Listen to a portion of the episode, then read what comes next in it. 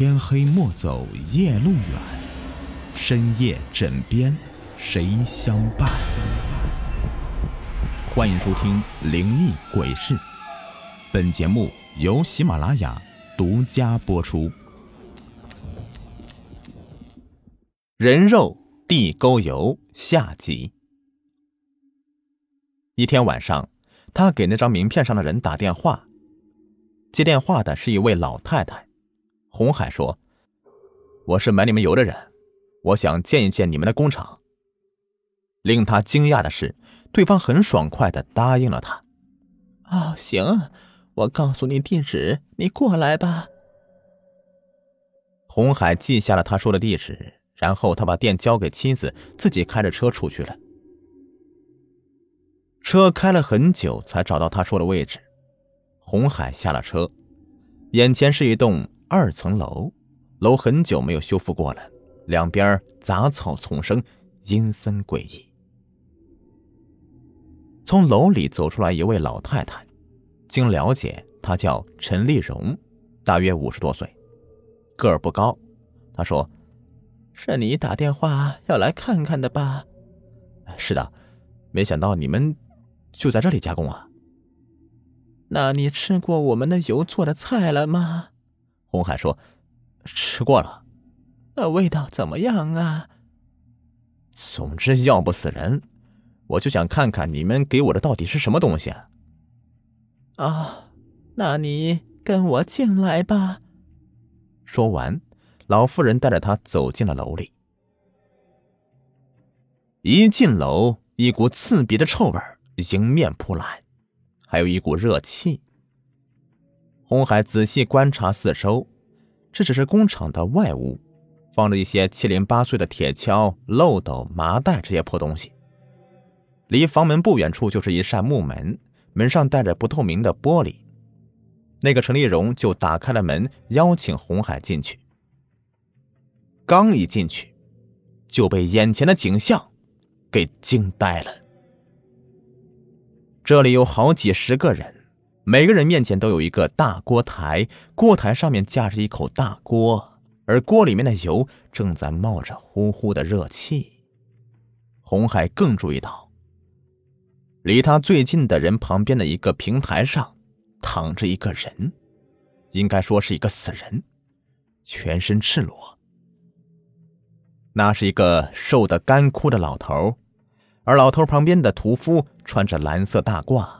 手拿一把菜刀，将菜刀从脖子下面割开，一直划到腹部以下，然后伸手剥开皮，把里面的内脏都给拽出来，扔到后面的垃圾堆上面。最后，再将这个人皮扔到锅里，锅里的油瞬间冒起一片水花。回想起昨天还在吃饭用这个油。红海的胃里一阵翻腾，终于再也忍不住了，捂着嘴狼狈的跑出去。陈丽蓉笑着也跟他一起出去了。红海几乎把这几天吃的东西全都给吐出来了。陈丽蓉来到了他的身后，他问：“怎么样啊？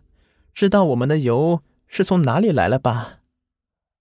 我们就是从死人身上提炼油，然后卖给你们这些饭店的。”我们的客户不仅是你们，也有一些知名企业。他们为了节省成本，从我们这里购油，然后销往全国各地。红海说：“你们就不怕被抓吗？”哈，你说有关部门抓吗？你想的可太天真了。我们已经把这一片的领导送礼了，所以他们才会睁一只眼闭一只眼的。再说了啊，就算是我们被抓了，进去关个几天就放出来了，你觉得法律对我们来说有用吗？红海更加气愤了，他说：“你是个禽兽不如的东西，去死吧！”突然，他转身举起榔头，一锤子砸在陈丽蓉的脑袋上。这一下是因为他利用这些人肉地沟油坑害他的全家人，也坑害了他的家。但是刚把他砸晕过去，红海就后悔了。如果一直使用他们这里的油，或许可以省下一笔不少的开销呢。但是事情已到这个地步了，他干脆一不做二不休了，将陈丽蓉的尸体抬上车。他一直把车开到了自己农村老家里，然后趁着没人，把他的尸体搬运出来，把他放到了地上。这时候，他已经点好了炉子，炉子上面有一口大锅，锅里面烧着泔水。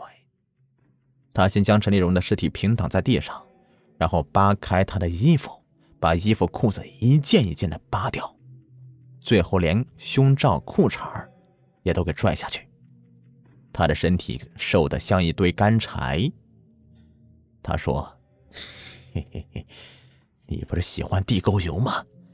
今天就让你变成地沟油。”然后拿了一把杀猪刀走过来，一刀斩断他的手，然后又一刀斩下另外一只手，最后又砍下两只脚。他把这些手脚扔到猪篓里，然后又将刀从颈部开始插下去。然后一直滑到下面，并且用手将身体里的东西都拿出来，一起扔到猪篓里，最后将人皮扔到了烧着泔水的锅里面熬制。没过多久，一股刺鼻的臭味就充满了整个屋子。从人皮里面炼出油后，由于油比较轻，所以就飘到上面。眼看着油飘的越来越多了，红海将上面的油捞出来。放到提前准备好的过滤网上，经过几次过滤，清晰透明的油就提炼出来了。他将这些油偷偷运到自己的烧烤店里，然后用油做自己的烧烤生意。刚开始，看到客人们一口一口的吃着肉，红海心里也很是不好受。到后来，就慢慢适应了。这一次给红海带来不少的收入。他家的经济条件也逐渐的好转了，所以他决定等孩子学费攒够了，就不用这些油了。他的农村老家那个村子只有不到二十户人家，所以没有人知道他用死人提炼地沟油。后来他又到夜晚独自的上山，到坟地里挖坟墓下面的尸体。棺材挖出来以后，他又用铁锹撬动棺材。一开棺材，一股臭味难以形容，总可以把人熏死。他戴着口罩，把死尸拖到家里。拖到家里的话，得先将他们洗干净，然后才能提炼。就这样，他儿子的学费已经攒够了，可还有他卧病在床的父亲。一段时间以后，他父亲的病也好了，但钱这东西啊。挣完了之后还想再挣，仿佛无止境一样的要将所有的钱都进到自己的腰包里。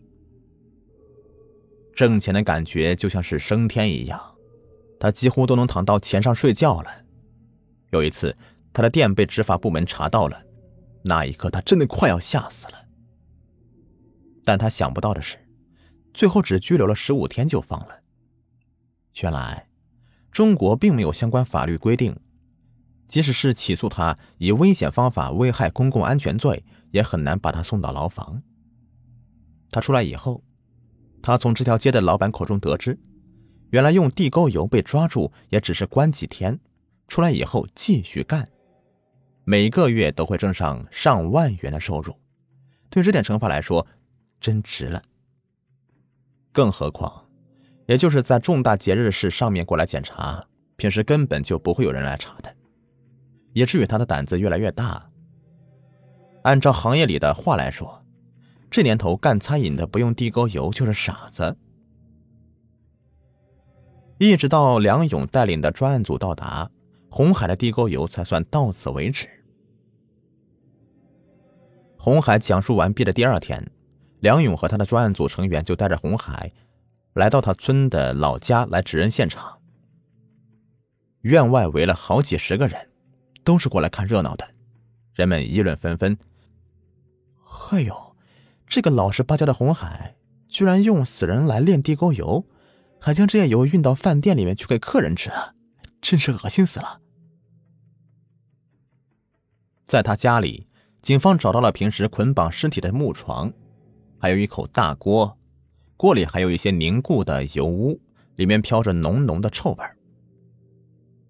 又在他家的后院里挖出一些尸骨，警方拍照取证，并用记录仪记下了红海口述的犯罪经过。他说：“一般都是先去坟地里面挖尸体，然后就搬回到家中提炼，炼好之后把那些骨头埋在后院。”警方说：“你每天晚上都用尸体来炼地沟油吗？”“不是的，有时候炼，有时候不炼。”你一共挖回了多少具尸体？大约二十五具了。现场取证完毕以后，梁勇就把红海带回了局里。在审讯室里，梁勇对他说：“你为了儿子上学，为了给父亲看病，你的心也是好的，但是你这么做是的确不对。我们已经是连同杀人案一起起诉你了。”如果你以后能出来，我希望你能好好做人，也别让你的儿子和你的父亲良心上对别人过意不去。红海说：“我知道了，谢谢。”带走。梁勇一声令下，几位民警将他带走了。看守所里，红海关在一个只有他自己的房间里。夜晚。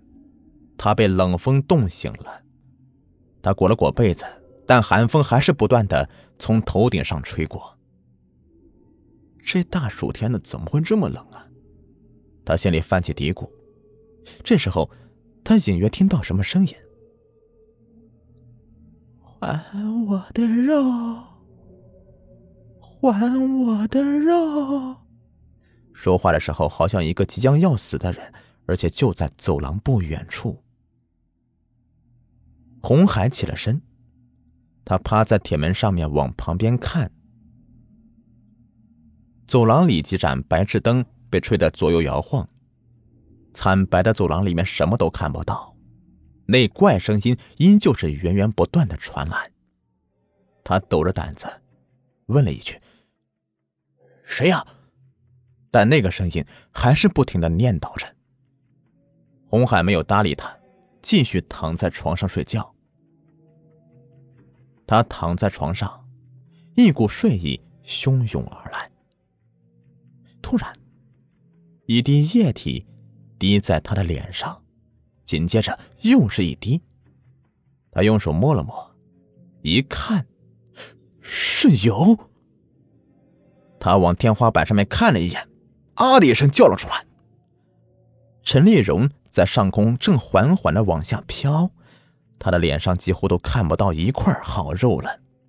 他的眼睛微张着，嘴不停的小声念叨着：“还我的肉，还我的肉！”而且还在不断的往下滴着油。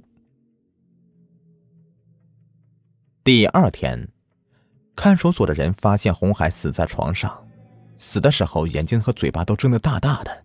仿佛是看到什么可怕的东西一样，而法医鉴定后也说，他是被吓死的。至于只有一个人的房间里，他是被什么东西吓死的，人们还不得而知呢。红海在审判之前突然身亡，因此，这一宗人肉地沟油的案件伴随红海的死蒙上了一层神秘的面纱。好了，这个故事呢就说完了。